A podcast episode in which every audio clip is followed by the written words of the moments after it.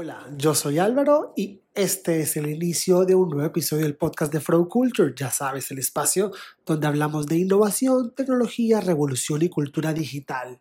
Aquí compartimos y te conectamos con conocimiento revolucionario. Esta charla de hoy está increíble. El tema central será Future X. ¿Qué es Future X? Es la primera comunidad latinoamericana de aprendizaje e intercambio de conocimiento sobre música y nuevas y distintas tecnologías. Desde modelos de negocio a ecosistemas como blockchain y Web3, creación y desarrollo de comunidades digitales, herramientas para el ecosistema musical, análisis de datos y reportes. FutureX es un proyecto curioso que busca respuestas, indaga, analiza, investiga y comparte conocimiento. Hoy en Flow Culture tenemos a Nicolás Madueri, director de FutureX. Nicolás, bienvenido a Flow Culture. Hola Nicolás, ¿cómo vas? Todo bien, ¿y vos? Un placer tenerte por acá en el podcast de Flow Culture, en el que nos gusta hablar con spoilers de, de estas historias de innovación y en la economía de los creadores. Me encantaría comenzar preguntándote si cuando tú estabas chiquito y te imaginabas un futuro hipertecnológico, como siempre nos han planteado el futuro, ¿estamos en, un, en ese futuro? ¿Estamos en la era tecnológica que alguna vez se te pasó por la cabeza? Bueno, qué, qué pregunta. Arrancamos así con todo. Em, no sé, no, no, la verdad que no tengo una esa imagen del futurística de, de, la niñez, o sea, como que sí, obviamente como cierta imaginación, pero mucho más ligada a las computadoras. Creo que algunos de los avances que se dan sí, otros, otros no, pero no, me parece que es bien distinto a lo que uno capaz se, se, imaginaba en algún aspecto. Nicolás, la tecnología es una transversal de por sí en, en, la vida de una persona común y corriente, o sea, tiene que ver con la manera en cómo consumes, cómo te relacionas, cómo pagas, cómo vives. Y en el tema de la música, claro, desde producirla hasta consumirla, pues todo es a través de un montón de innovaciones. Pero cuando uno habla entonces de economía de creadores, pareciera que de pronto la Web3 y tecnologías como blockchain son una oportunidad para todos estos elementos que participan, digamos, en la construcción de una canción, desde quien la compone, la produce, la interpreta y todo el sistema de regalías. ¿Sí va a impactar una tecnología como esta a una industria tradicional en la manera que se maneja? Porque si hay un referente de tecnología Hoy en día, pues es, la música, ya no tenemos casi CDs, eh, los vinilos se venden un montón, pero no es lo mismo a conectarte a Spotify y que el algoritmo te lleve a pasear por el mundo entero. ¿Sí será blockchain una influencia en la manera en la que se mueve la música como negocio? Primero, yo creo que, que hay que discutir como el término de economía de creadores, o sea, porque en realidad eh, es un concepto muy amplio que relativiza mucho las complejidades que tiene cada desarrollo de, o qué ámbito de la cultura en el contexto digital. A mí en ese sentido, por eso hablar de, ecosistemas musicales y de contenidos digitales de música en este ecosistema, me parece como que es más específico para lo que vamos a hablar, ¿no? Después hay ámbitos que capaz entra. En ese sentido, digamos, eh, la respuesta es sí, o sea, sí, eh, blockchain va, va eh, va, a ser una herramienta clave o una tecnología clave. El problema de la industria no, no tiene que ver con, con, la tecnología en sí, sino con adaptarse al cambio y cambiar los modelos de negocio y con invertir sobre todo, ¿no? Y cada cambio tecnológico requiere una inversión. Y entonces, y es como, como cualquier eh, modelo capitalista extractivista, digamos, que básicamente lo que buscan es sacarle como lo mayor provecho en el, máximo lapso de tiempo eh, a, un recurso. Eh, digo, se estira un poco eh, la adaptación a nuevas tecnologías para, para, para, seguir aprovechando esa maquinaria que hoy está funcionando. Me parece que ahí, este, en ese sentido, digo, blockchain viene a generar unos procesos que no a toda la industria le interesan, como que transparentar eh, trazabilidad, este, generar utilidades y que creo que, todavía como, como este paradigma tiene, tiene ciertas eh, complejidades tecnológicas que hacen que no sean para todas las personas, como por ejemplo el acceso que requiere criptomonedas y que sabemos que eso para muchas personas puede ser algo que no le es eh, o no le es sencillo o no le da confianza o etcétera, digamos. Entonces, digo, como que entran esas como, como dos, dos cuestiones en paralelo, ¿no? Como decir, una industria que quizás eh, no le gusta tanto adaptarse y dice, esperen, todavía puedo sacarle más jugo a esto, eh, y que una falsa concepto de creadores y que en realidad, como que en realidad se trabaja para un 1% de consumo o 1% de creadores que son los que se llaman mayor parte del consumo y el resto es como, como, como commodity para, para adornar, digamos, que es. Y, y entonces generar una nueva infraestructura que plantea Web3, que plantea blockchain, que todavía no es tan sencilla para todos los usuarios, que sí da la posibilidad de nuevos modelos para un tipo de creador que tiene que además tomar un montón de decisiones sobre sus proyectos, que tampoco lees hoy por cómo venimos quizás educados tan, tan sencillo y que creo que, igual está buenísimo porque nos pone a debatir. En ese contexto, digamos, creo que, que, tanto, tanto blockchain como, bueno, el tema de inteligencia artificial no solo nos pone a discutir la implementación de una tecnología, digamos, sino eh, el tema de qué es crear hoy, ¿no? ¿Qué es como ser artista hoy? Y a mí me parece que eso es, lindo, digamos, de este momento, es emocionante, como es eh, que, que, volver a esa discusión y que en realidad es... Y, bueno, nada, como no sé si responde más o menos a tu pregunta, perdón que lo llevo a un campo más analítico ahí, pero, pero que justo son cosas que me impactan. Es que así es la tecnología, siempre tiene como un montón de, de niveles que analizar. No es tan sencillo como un cableado y una función. El impacto eh, a veces no se puede medir. ¿Cómo conociste tú esta tecnología? ¿Cómo te topaste tú con Web3 y blockchain? Eh, sí, en realidad como que aparecen distintas puntas, o sea, primero las criptomonedas, mi, padre es como un eh, early adopter de, Bitcoin, digamos, y, y, y ahí como que conocí, Después, como un colega, este, Ricardo Lira de Chile, en su momento me dijo, este, estaba haciendo un curso sobre esto y, empezó a hablar ideas y empezamos, creo que en fin de 2017, 2018, pero todo como que lo dejé un poco de cantar, después fue apareciendo, cuando, cuando armamos Futurex, en muchas conversaciones empezó apareciendo el tema, el tema, y yo dije, bueno, tengo que empezar a entender de esto, o sea, porque evidentemente lo dijeron varias personas que, para mí eran influyentes, o sea, son influyentes, y entonces este, ahí le, empecé a, meter a investigar, digamos, básicamente como, como de curioso, digamos. Y de ahí a Futurex, ¿cómo nace? Bueno, Futurex nace después de trabajar mucho en procesos de aprendizaje vinculados a los ecosistemas de música en Latinoamérica y sentir que, no había un espacio representativo para, para dialogar o, discutir ciertas situaciones en relación de la música y la tecnología en Latinoamérica. Desde, desde un hecho ingenuo como el tema de ética en los algoritmos en plataformas de streaming, que fue uno de los primeros cursos que hicimos por 2020, eh, hasta asociatividad digital, hasta datos.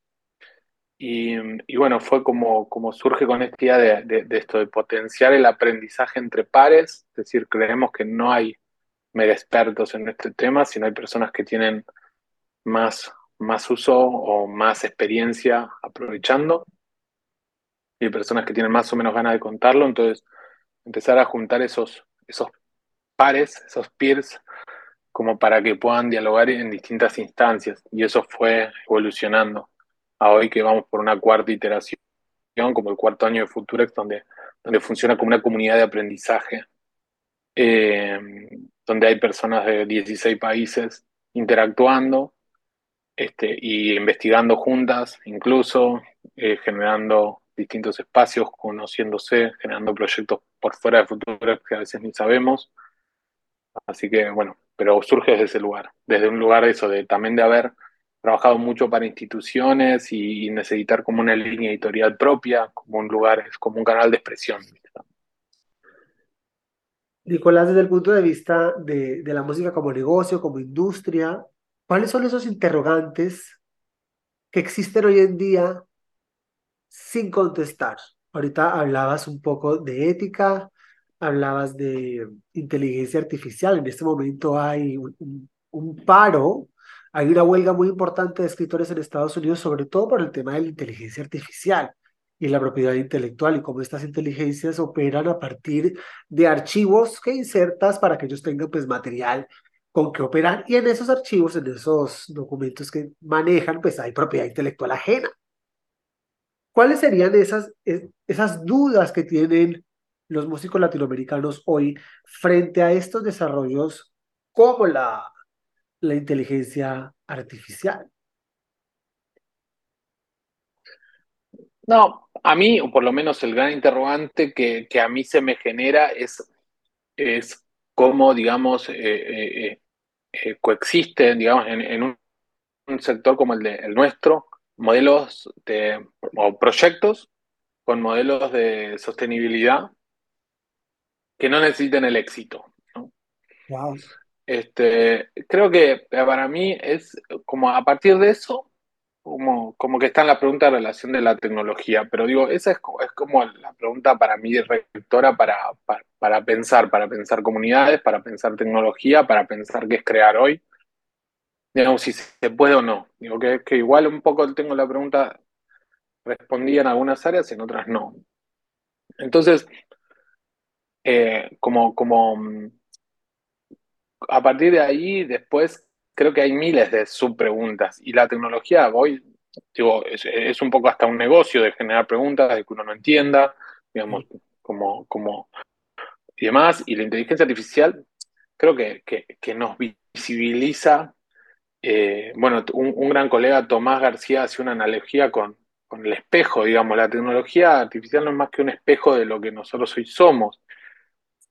Y, mm, y esto de, bueno, no, no, en general, o sea, no voy a empatizar con un guionista de Hollywood en general, digamos, no, no los conozco, digamos, y no, no, no, no, es una causa que me genere empatía, digamos, por ningún tipo. Eh, sí, lo que, lo que creo es como, como decir, bueno, eh, aparecen nuevas tecnologías que, que, que nos debaten como los modelos y los status quo que hoy, que hoy, operan ¿no? dentro de las lógicas de, de, los ecosistemas culturales y, económicos en general. Y me parece que ahí hay que, eh, está, existe, lo veo como una oportunidad de, replantearlos, de repensarlos, de actualizarnos, y, y, ahí me parece bueno, digo, como esto mismo, digo, hoy ya eh, la sociedad de gestión, digamos, bueno, tienen que pensar cómo operamos con esto. En este momento en Futuro estamos armando una investigación junto con La Rosa, que sé que estuvo por aquí en algún momento, con Cristian La Rosa, eh, sobre eh, inteligencia artificial en música y Latinoamérica. Y estamos hablando con abogados, estamos hablando con desarrolladores, estamos hablando con un montón de gente para, para, para entender qué piensan sobre este tema hoy y para generar un marco, no como lo hicimos ya con Futurex, con NFT de música en Latinoamérica eh, a fin del año pasado, entendiendo que también generaba muchos interrogantes. Y la verdad que, para mí esto es, es muy interesante cómo nos pone, es eso, en esa situación de espejo. Entonces, como decir, bueno, personas dicen miedo, incertidumbre, este, eh, otras oportunidad. Eh, digo, ahora estamos haciendo una encuesta y estoy diciendo algunas de las palabras que surgen alrededor de esto, ¿no? Y es como muy un abanico muy amplio de lo que aparece con este tema, en particular inteligencia artificial.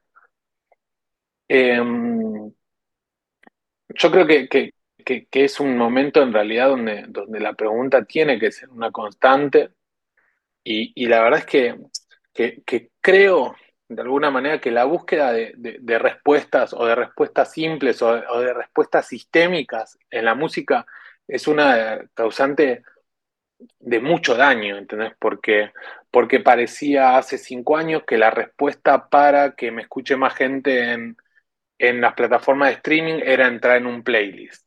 Entonces generamos esa pregunta que es cómo hacer para que me escuche más gente en Spotify. Es, bueno, están los playlists y machamos dos cosas que no necesariamente eh, por responder son reales, ¿entendés? Porque es qué tipo de escucha, cómo escuchamos, quién, quién está escuchando, para qué se escucha esa persona.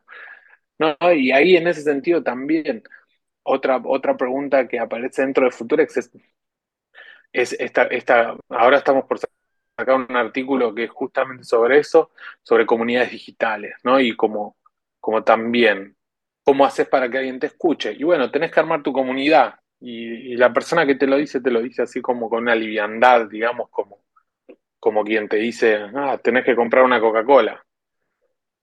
Sí. ¿Y, qué es crear una comunidad digital hoy? ¿Cuánto tiempo lleva crear una comunidad digital? ¿Qué implica generar ese tipo de vínculos? ¿Qué diferencia tiene con una audiencia? ¿Queremos crear una, una comunidad digital solamente para extraer como, o para monetizar? O sea, como con esta lógica extractivista. ¿O queremos crear una comunidad digital porque queremos generar vínculos sólidos con una red de personas para que nos ayuden a desarrollar el proyecto? Entonces, eh, voy, voy tirando algunas preguntas que creo que son las que trabajamos en Futurex, pero que, que plantean un poco eh, eh, para dónde creo que, que, hoy tiene que funcionar la lógica, que, que no tiene tanto que ver con, con, con, responder cómo funciona este, una tecnología, sino cómo nos pensamos o cómo nos paramos dentro del lugar en el que construimos o desarrollamos un proyecto. Sí, está el tema de los algoritmos, cómo usarlos a favor eh, uno a veces creyera que, que la tecnología es un vehículo facilitador, pero cuando uno trabaja pues, con el corazón, ¿no? Cuando uno escribe sus canciones, las produce, trabaja durísimo para costear una producción, ¿cómo no morir en el intento? Si tú haces tu disco espectacular y luego vienen las preguntas, ¿cómo vamos a hacer para que nos escuchen? ¿Cómo vamos a entrar en esas playlists? Entramos en la playlist y lo que está ahora revolucionando son estas comunidades que puedes tokenizar y monetizar. Es mucho para aprender. Ser artista hoy pareciera que es hacer un MBA en un montón de áreas. Eh, bueno, es que, es que tiene que ver un poco eso. Desarrollar cualquier proyecto requiere como habilidades múltiples. Yo en particular siento es eso, que creo que hay, hay pocas preguntas de fondo que particular los artistas, o sea, está dado que Digo, voy a decir algo capaz que suene incluso hasta antipático, pero, pero está dado de que cualquier persona puede ser como un artista y, va a tener todas las posibilidades. Y que decir, bueno, y por grabar un álbum o una canción, alguien te tiene que escuchar. Digamos, pero ¿por qué realmente pensar eso? ¿Y por qué alguien, y por qué una plataforma de streaming cualquiera tiene que poner tu música en un playlist? Eh, ¿qué, hace uno para que eso suceda? Y también es por qué uno busca entrar en esa lógica de mercado, si sabe que si el contenido quizás no está pensado para eso. Por eso, yo lo que creo es que el, tema son las preguntas capaz de fondo en el que, en el que tenemos una industria que justamente propio de este modelo este, este, vuelvo, insisto con lo extractivo, de que lo que busca es aprovechar eh, eh, en el, al máximo el, en, el lapso de tiempo que tiene esa posibilidad. Entonces como que nosotros entramos, bueno, nada, la idea de, aparece un poco la idea del éxito y van cambiando los paradigmas y, se renueva como este, este paradigma del éxito, eh, cambiando el formato, porque antes ibas a estar en, en la punta de la disquería donde se vean los discos más importantes, porque ahora ibas a estar en la portada del playlist, porque no sé qué vas a estar en algún otro lugar. Y en realidad, o sea, quizás eh, las búsquedas de un proyecto no son esas, o quizás tienen que estar mucho más ligadas a conocer como, como una audiencia y generar empatía con, con personas con las que uno comparte valores digamos, y, por qué, por qué uno va a generar ingresos, digamos, eh, eh, eh, con eso, digamos, ¿por qué debería generar ingresos con eso? Porque la verdad que no, no es tan fácil, o sea, es para muy pocos, o sea, y, creo que por eso vuelvo a la, la pregunta que vos me hacías, ¿cuál es la pregunta? Y decir, bueno, ¿cómo puede haber más modelos, más proyectos sostenibles sin tener que entrar en esas lógicas? Nicolás, ¿cómo defines el éxito? Me parece que es una definición, creo que cada, cada uno, o sea, cuando lo hablo de esta manera, creo que, que, que cuando hablamos del éxito, eh, ha- hablamos esta cosa aspiracional de que, de que mucha gente eh, nos desee, digamos, desee lo que nosotros hacemos, se nos tienen encima, ¿no? Como esta idea todavía de, de- que viene de, de- de los modelos del, del pop o del rock, digamos, que, que, que de, de que mucha gente yendo a un solo lugar. Eso creo que es un concepto, una acepción que hacemos generalmente como, uy, mira, es exitoso, algo, un proyecto exitoso. Porque lo va a ver mucha gente, porque eh, mucha gente consume su música, porque tiene grandes números. Hablamos, creo que, que, que hay muchas imágenes que ahí coincidimos en eso. Por fuera de eso, creo que, que el éxito debería ser como un estatus entre lo que uno hace, eh, como, como su audiencia, su desarrollo artístico y su modelo de negocio. Eso para mí y, y, y una persona conforme con eso. Creo que eso es éxito, digamos. ¿Has afianzado este concepto de éxito a partir de, tu de tu investigación a través de Futurex? ¿Cómo te ha cambiado el estar en contacto con tantos y tantos artistas con tantas ganas de encontrar o ese balance o, esa, o esa, ese deseo eh, comercial? Ahí Futuro creo que lo interesante es que no es soy solo artista, sino que hay muchas personas de todo el ecosistema. Y eso me parece que es lo más nutritivo, desde abogados hasta eh, desarrolladores, hasta este, eh, hay personas que, que, están en cualquier parte del ecosistema, sellos, este, diseñadores, bueno, etcétera. En ese, mm, en ese contexto, eh, digo, no, creo que no, creo que es una definición más propia y que no, no, no, quiero, no quiero que nadie tenga que compartir, que creo que es personal. Eh, y, pero lo que sí digo es que eh, Futurex, o sea, lo que a mí me da es como, como la posibilidad de compartir como ideas y recibir ideas y compartir como un mindset con un montón de personas que, que, están en una búsqueda, ¿no? Y, la verdad que y el ejercicio justamente de, hacerse preguntas, que básicamente lo que, lo que uno se da cuenta es que es que muchas veces el modelo lo pone a uno a buscar la respuesta, y no solo la respuesta, sino la respuesta de la manera más rápida. Y no solo rápida, sino que sea corta, digamos. ¿Y qué cosa se resuelve de esa manera? En ese sentido es como que futuro, no, sin ir a un lugar filosófico, digamos, porque realmente lo que buscamos es dilucidar herramientas, digamos, mostrar proyectos, etcétera. Sí nos pone como decir, che, bueno, esta es una respuesta para hacer otra pregunta. Y, y y tomarlo como dentro de un flow, así como las ondas ahí de, del fondo que tengo en Zoom. Te quería preguntar, Nicolás, desde tu trabajo en Futurex y las investigaciones que se hacen, las cifras que descubren o que, o que te llegan, ¿cuál es esa cifra alarmante en el panorama musical en español? ¿De qué nos tenemos que preocupar? ¿Qué está pasando en ese sentido? Nicolás, en referencia al estudio que hicieron sobre música y NFTs. ¿Qué dato, qué cifra relevante, importante o que marca algún tipo de tendencia nos puedes compartir referente a la tokenización de música? Bien, eh, ese reporte lo hicimos con Water Music, Eh, que es una comunidad anglo de que hace como que trabaja como Futurex y que ya habían hecho el marco global. Eh, a ver, como, como datos, bueno, datos relevantes macro creo que, que, que, um, Lo que relevamos son, eran como unos eh, 22.000 NFTs que, en ventas efectivas representaban como un millón de dólares.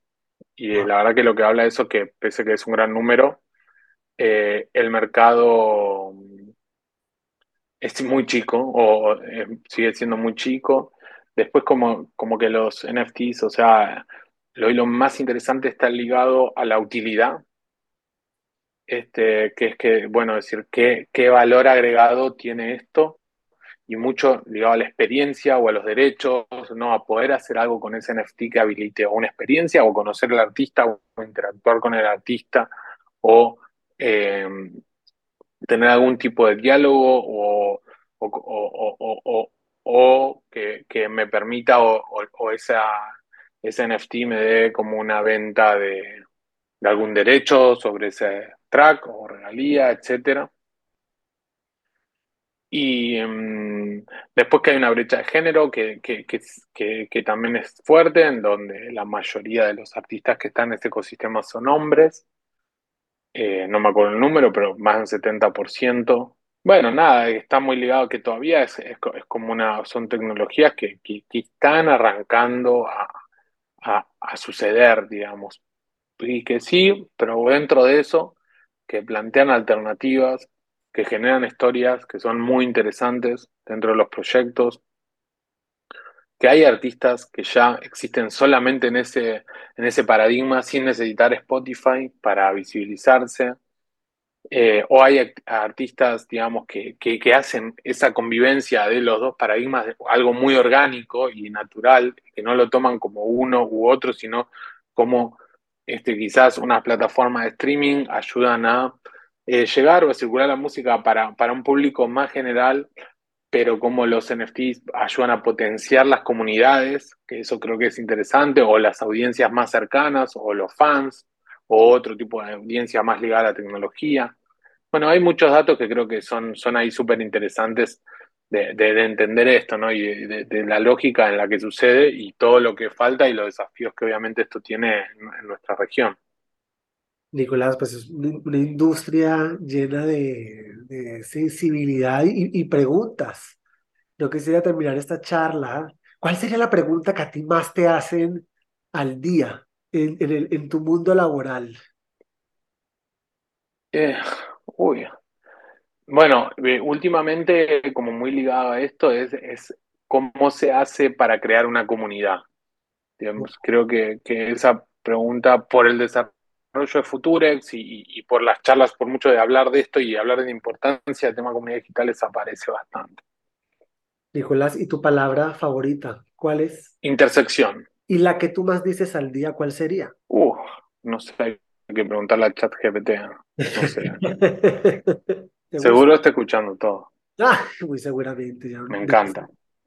Ser eh, el hermano gemelo de Alexa historias sobre las cosas que hace Alexa cuando hay miles. Mm. Nicolás, pues, muchísimas gracias por esta charla, por conocer más sobre Futurex y qué interesante saber que hay personas comprometidas a, a preguntar y a investigar y a buscar respuestas porque a veces estamos como acostumbrándonos a tragar mucho entero. Eso, eso me parece, me parece clave, como, como dar los debates sobre eso. Y me parece que es un momento que, que nunca, o sea, estuvimos en un momento como este en la que estamos viviendo eh, la construcción de un paradigma digital con todas estas tecnologías, pudiendo este, verlo, eh, sistematizarlo, contarlo, discutirlo, y me parece que ahí también es, eso es muy importante, por eso también eh, creemos como mucho en el rol de Futurex, como en, en, como, como en, proyectos como el de La Rosa, como en Water Music, como bueno en Enigma, que es el marketplace que yo también trabajo,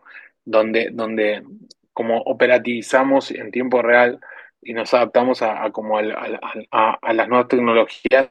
Muchísimas gracias y espero que esta sea la primera de, de muchísimas charlas y estaremos súper pendientes de noticias de Futurex y de todo lo que hacen que es maravilloso crear comunidades entre artistas, comunidades colaborativas donde se puede aprender eh, del éxito y de las cosas que no salen tan bien. Ahí es donde hay grandes lecciones esperando por ser contadas. Muchísimas gracias, Nicolás. Muchas gracias. Todo sobre cómo conectar con FutureX está en la descripción de este episodio. Yo soy Álvaro y nos vemos en la próxima. Chao.